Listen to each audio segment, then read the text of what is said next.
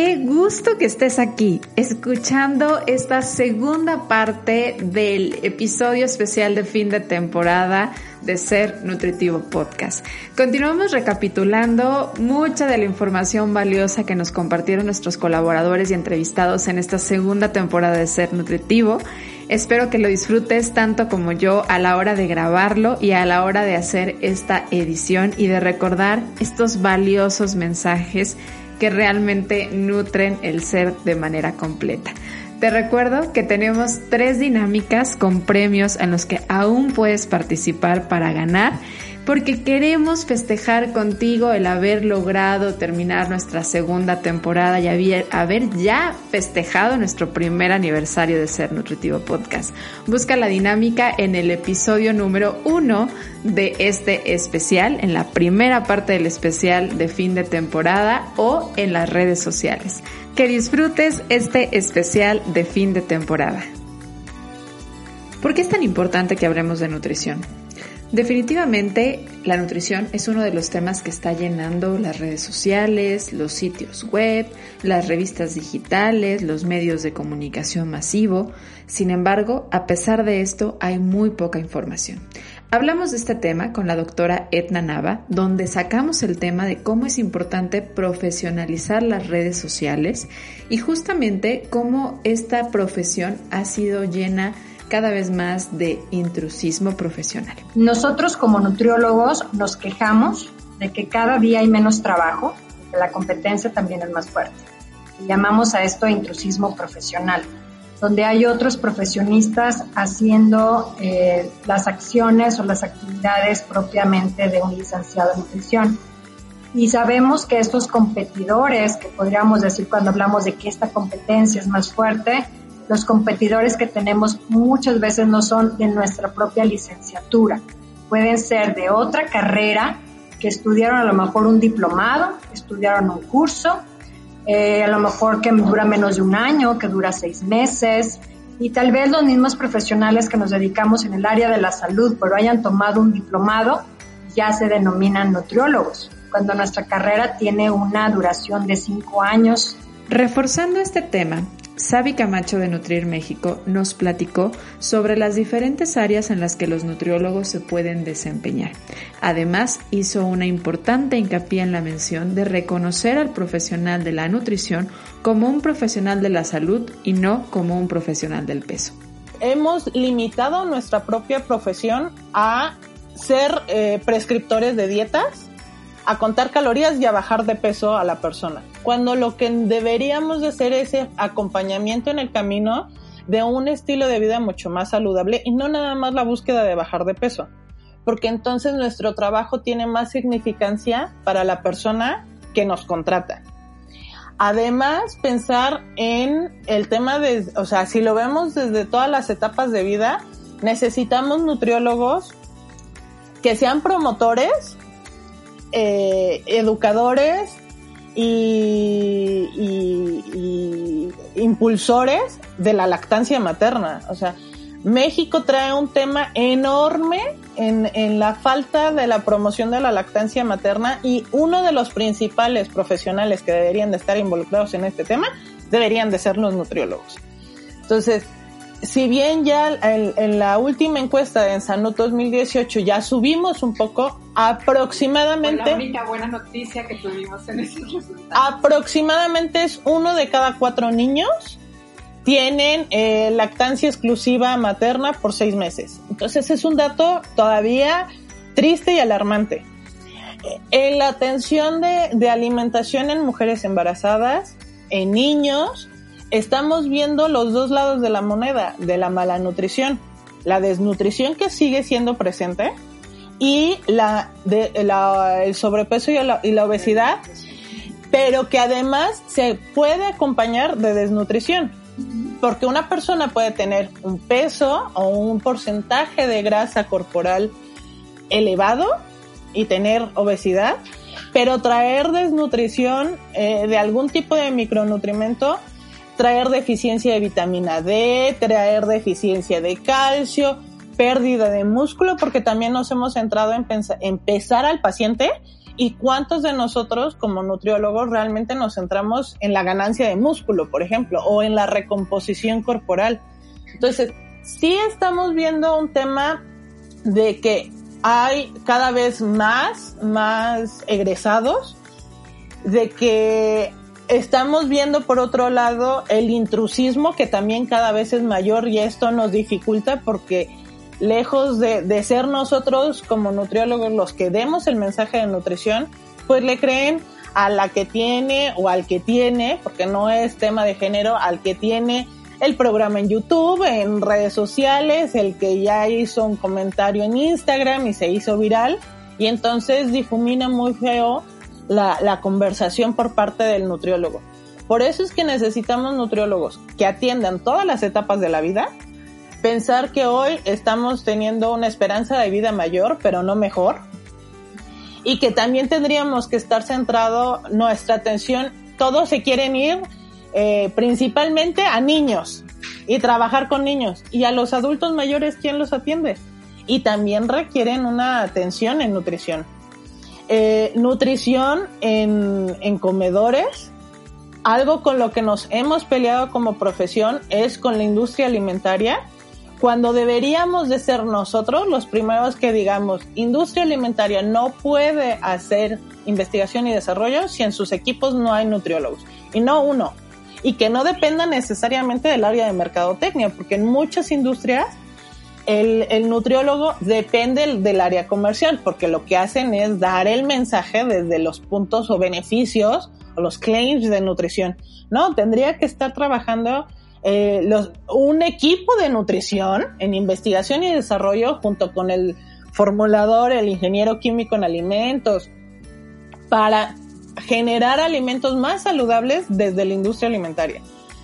En, políticas públicas acabamos de ver el tema de, de, del etiquetado y falta la, la, el involucramiento de los nutriólogos en temas de, eh, regulación, de política, eh, de, legislación, en donde estemos ahí como gremio y como nutriólogos diciendo, a ver, esto no puede pasar si no hay un consenso con el gremio, porque al final la población y no nada más para el tema del etiquetado, también la norma 043, las, las normas que tienen que ver con atención a enfermedades crónicas no transmisibles, eh, la, las, las normas que tienen que ver con atención en la salud del niño y del adolescente. Total, hay muchas normas, hay mucha legislación en donde tenemos que participar como gremio. Entonces, si se necesitan, tenemos, sí, nutriólogos, no tenemos los suficientes, pero necesitamos nutriólogos mucho más involucrados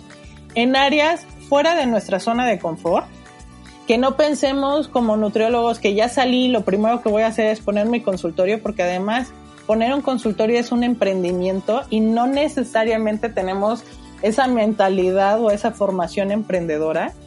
Entonces necesitamos crear nuevos espacios, como tú decías, Gris, generar un pensamiento creativo que tenga la capacidad de atender o de dar soluciones a problemas que hoy no existen. Tal como hizo mención Sabi, una de las tareas del nutriólogo es acompañar a su paciente a generar cambios en su estilo de vida. Y esto se traduce en generar hábitos saludables. Hablando de este tema, platicamos con María Fernanda del Instituto Elige Nutrición sobre cómo se crea un hábito. Y una de las preguntas que yo le hacía a María Fernanda era ¿por qué es tan difícil para muchas personas hacer un hábito nuevo? Y esto nos respondió. Yo creo que muchas veces este, falta de claridad, o sea, creo que algo que veo muy frecuentemente es que no tienen claridad, una como en los motivos y otro como en los pasos a seguir, ¿no? Entonces, creo que por una parte es tener súper claro esta meta que quiero lograr o este objetivo que tengo, que tiene que ser algo que yo pueda medir, ¿no? No puede, o sea, porque muchas veces llegan y me dicen, ah, quiero estar en mi peso ideal, o quiero estar en forma, o quiero, pero es algo pues muy subjetivo y la verdad es que a nuestro cerebro le gusta que sea algo como muy tangible, ¿no? Entonces, por una parte, tener claro cuál va a ser este motivo o esta meta final, eh, que a mí me gusta detallarla lo más posible, este, ponerle un tiempo, ponerle algo que yo diga, ok, ¿cómo vas a saber entonces que ya estás en forma, no? Ah, pues haciendo eso. Entonces ya van ellos solitos pues sacando realmente... Eh, lo que quieren, ¿no? Como el, el verdadero motivo. Y después ya definir ahora sí un plan de acción con cosas muy concretas, porque no es lo mismo decir, ok, para la siguiente consulta haz ejercicio. Ok, ¿qué es hacer ejercicio? Di dos sentadillas y eso ya cuenta, este, caminé 10 minutos, o sea, ¿qué va a ser para mi ejercicio, no? Eh, entonces creo que estas dos, o también a veces iniciar con metas o con objetivos o con acciones o con hábitos súper eh, complicados o, metas eh, porque decimos, no, pues es que ya quiero, no sé, empezar a correr, ¿no? Entonces ya mañana salgo y voy a correr 5 kilómetros y no llevaba un año sin correr. Entonces, claro, el otro día te duelen las piernas, te sientes súper cansado y ya no vas, ¿no? En cambio yo les digo, empiecen por algo que les parezca ridículamente fácil, ¿no? Este, voy a salir y voy a correr, no sé, 500 metros, pero mañana 500 metros y pasado 500 metros y así durante 30 días. ¿No? Después es probable que tú solito digas, ah, bueno, ya voy a hacer 800, ya voy a hacer un kilómetro y tal vez en un año pues ya corra el medio maratón. En cambio, si hoy empiezo y hago tal vez los 10 kilómetros en un solo día, lo más seguro es que después ya no lo mantenga. ¿Por qué? Porque me cansó, porque era mucho para ese momento, ¿no? Entonces creo que lo mismo pasa también con la alimentación, ¿no? A veces o llegan pacientes y en la primera consulta quieren cambiar todo a la vez. Y hablando de hábitos, si tú estás pensando o te has incursionado en el mundo del deporte, del ejercicio, del movimiento, la siguiente información compartida por Roma Martínez, quien es especialista en el área deportiva, te va a servir. Y es que él nos recuerda que hablar de deporte, hablar de ejercicio, no necesariamente es sinónimo y requerimiento de dar suplementos nutricionales. Si la lista de suplementos es más larga que la lista de compras, ojo ahí. Mucho ojo porque en realidad hay que entender, es una industria, muy pocos suplementos realmente funcionan desde el punto de vista nutricional y es algo que a muchos nos cuesta muy, mucho trabajo creer, pero en realidad los suplementos contribuyen muy poco a la, al, logro de, en esta cuestión deportiva. Realmente es como muy marginal lo que puedes obtener los suplementos. Eh, los podemos enviar, sí los podemos enviar, pero incluso el otro día estaba escuchando una entrevista de la persona más importante dentro del Comité Olímpico Internacional en relación de nutrición, Ron Mauhan, que hablaba acerca de ni, siquiera los deportistas elite utilizan tantos suplementos como los deportistas recreacionales. Y estamos hablando de gente olímpica, gente, la mejor genética que hay en el mundo no utilizan tantos suplementos porque sabemos que no tienen, no tienen una contribución tan importante pero hazlos de entender aquí en mi México mágico que tampoco hay como una regulación muy muy buena. Este lamentablemente como lo mencionas muchos de eh, los suplementos que se promocionan dentro de los gimnasios no funcionan. Pero eh, lo, sí te hacen bajar de peso pero únicamente el peso de tu cartera como dicen por ahí. O sea en realidad no funcionan tanto. Pero en general hay que entender una cosa y los la dieta y el entrenamiento consistentes van a superar por mucho que compres X cantidad de miles de pesos de suplementos.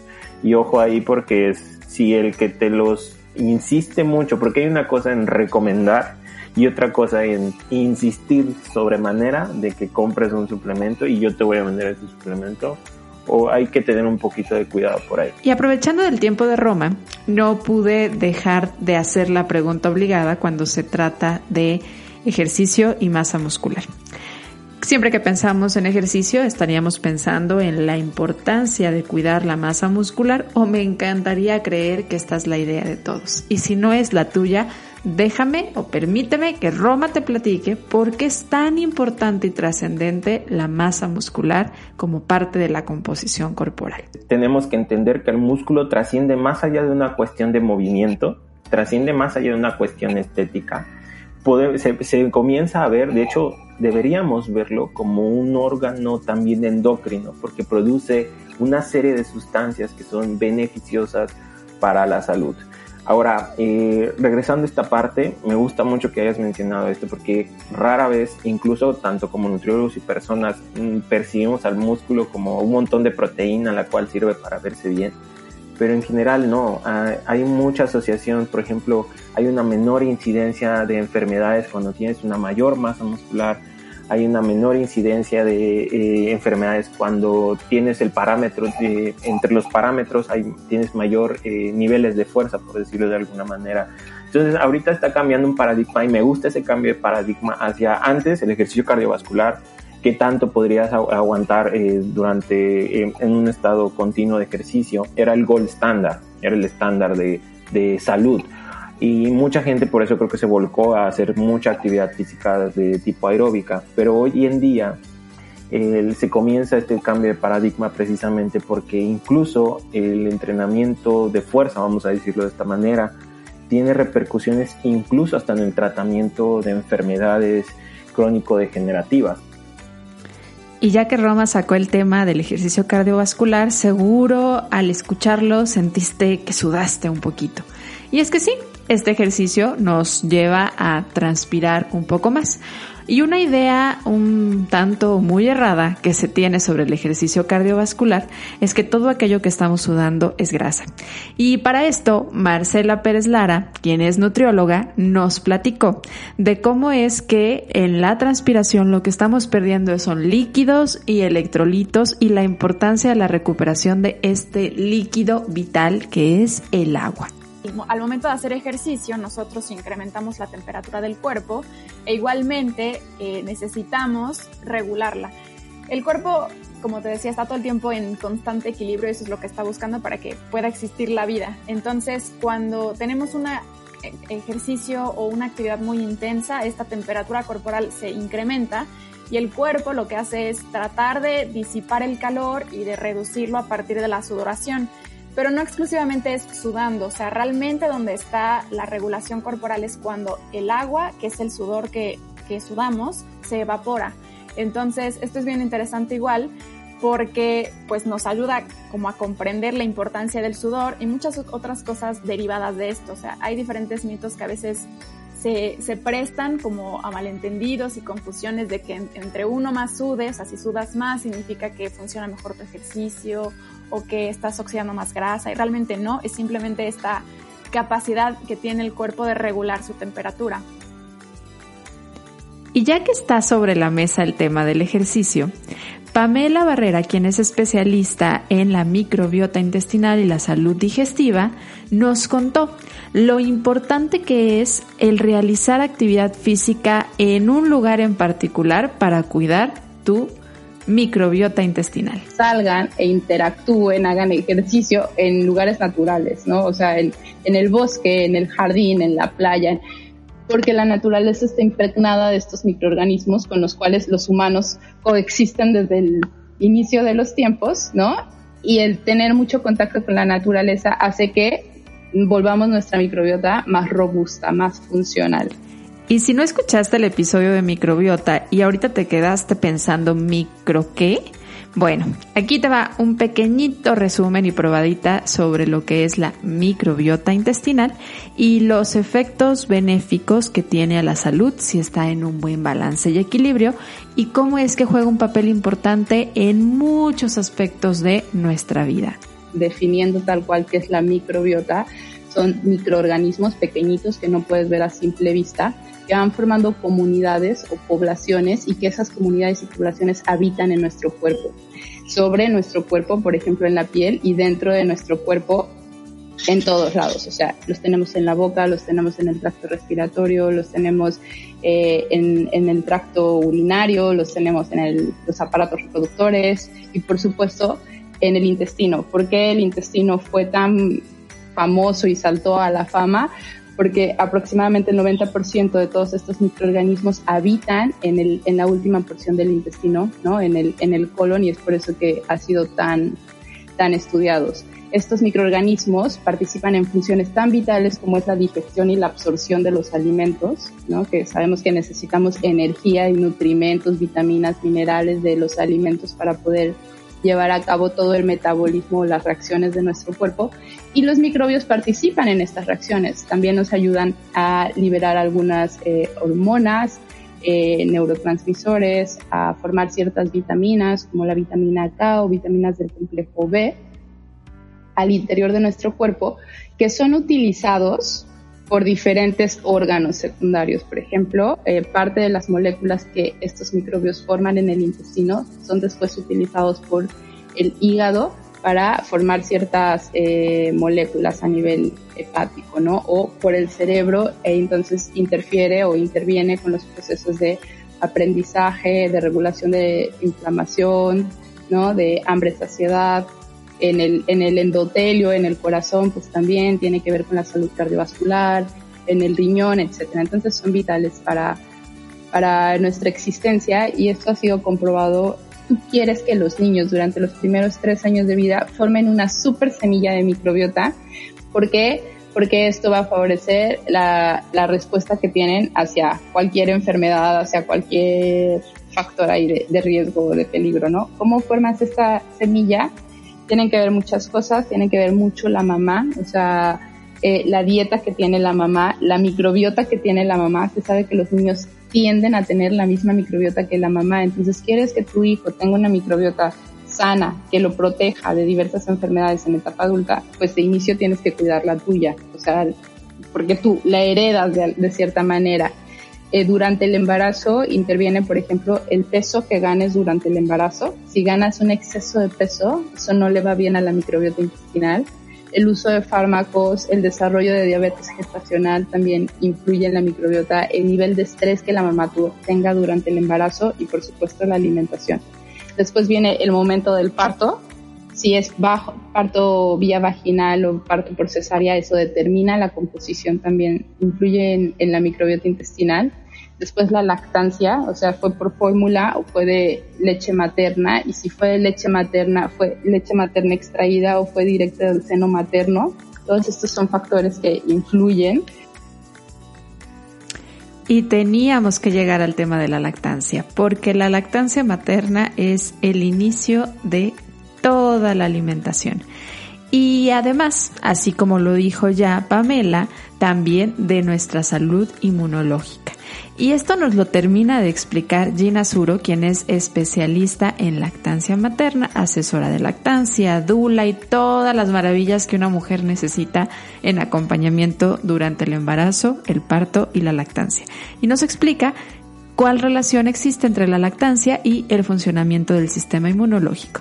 Durante todo este periodo que su sistema inmune está madurando, digamos que eso está como, pues sí, está prácticamente bien diseñado, o sea, la lactancia está ahí como un apoyo súper fuerte para darle soporte inmunológicamente a, ese bebé o a ese ser humano.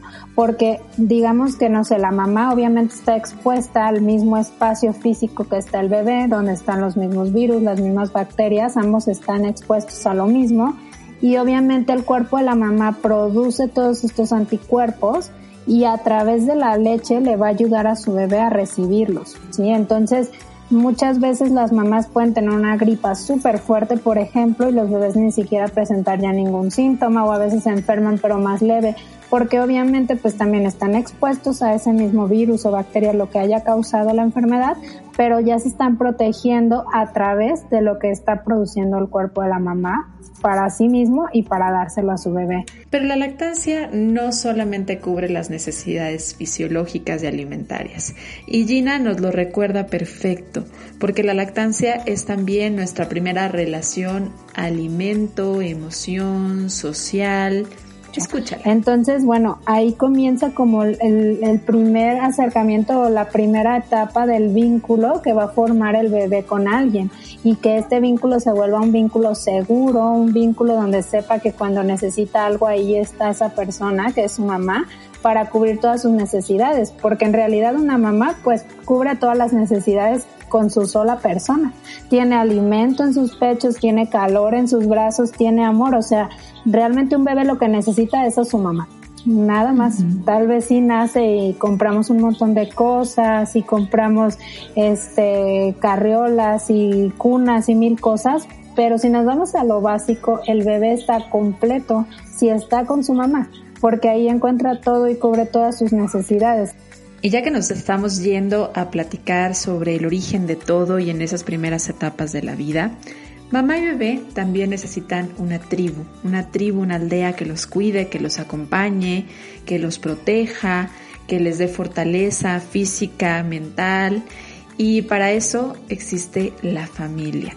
En los primeros episodios de esta segunda temporada platicamos con Marisol Flores de Familia Viva y nos cuenta qué es la familia, por qué es tan importante la familia socialmente. Yo creo que la familia sigue siendo, si nos lo permitimos, abrimos los ojos y le damos el tiempo y el espacio, sigue siendo este espacio donde se aprende de la vida. Es el espacio donde los niños pueden aprender y los papás podemos aprender cómo es el mundo de afuera si el ambiente en la familia eh, es un ambiente de armonía, nutricio, eh, de, conexión, entonces vas a estar preparado para ir allá afuera, fuera de tu familia, a, lo, a lo que venga, ¿no?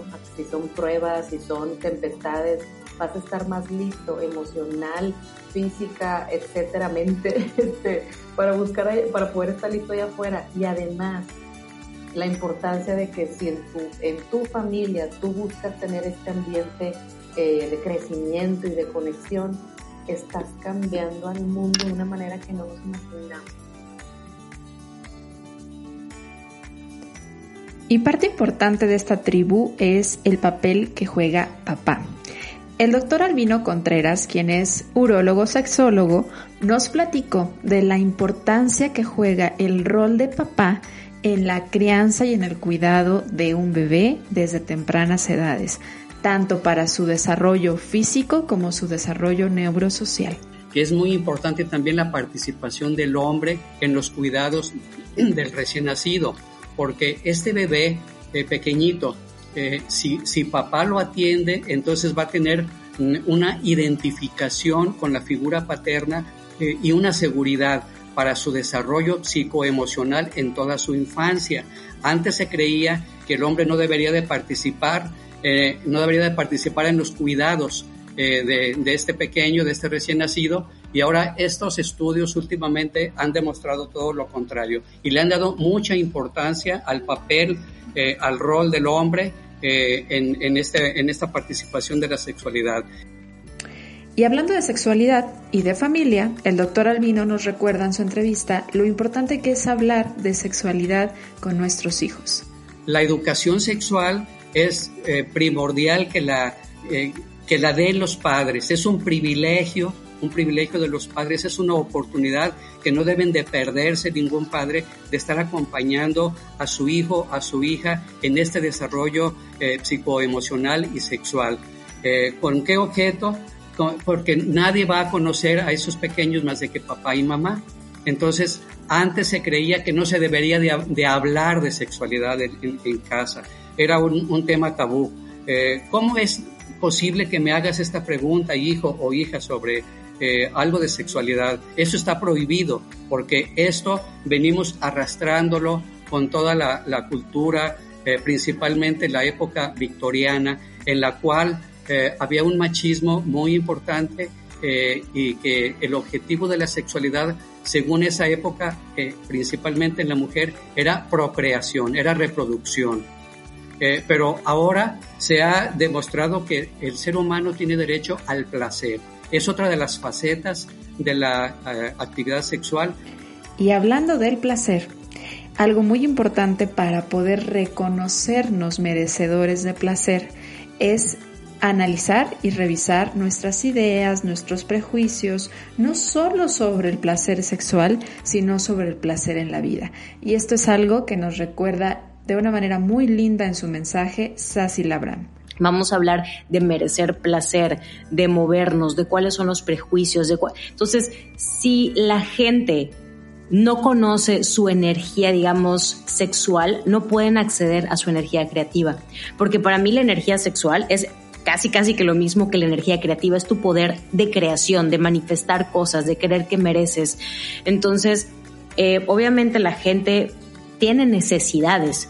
a todo mundo, todo mundo, digamos, le huye al dolor y busca el placer. Obviamente en su, en su justa medida es que yo digo que tiene como una visión saludable, vamos a, por decirle de cierta manera. Entonces, si yo, Sácil, creo que no merezco comer como me gusta, moverme como me gusta, el descanso que me gusta, me voy a sentir culpable todo el tiempo porque vivimos en esta sociedad que dice que si descansas eres una huevona, si no estás generando 10 mil pesos diarios eh, no eres exitosa, si no estás comiendo lechuga y brócoli diario no te quieres, no te cuidas.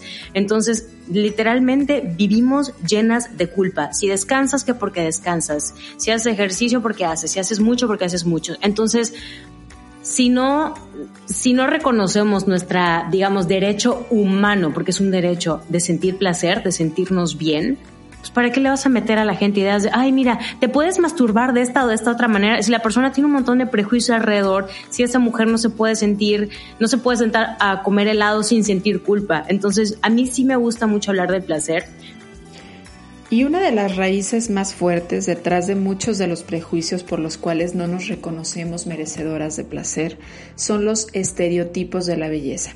La idea de cómo nos deberíamos de ver, cómo deberíamos de ser para ser dignas de ser vistas y ser dignas de merecer placer y amor.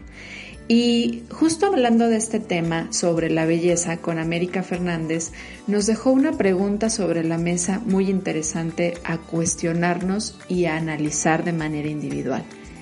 ¿Qué tantas cosas hacemos o hemos hecho con tal de ser bellos a costa de nuestra salud? Pesa demasiado el tema de belleza, como bien decías, por encima de la salud y muchas veces las mujeres, me incluyo a mí misma, hemos sido capaces de hacer cualquier cosa eh, a costa de nuestra belleza por, esta, por ser bellos. Pero así como nos vendieron la idea de ser bellos, nos han vendido muchas otras ideas que son parte del por qué las personas no podemos reconocer todo lo que somos.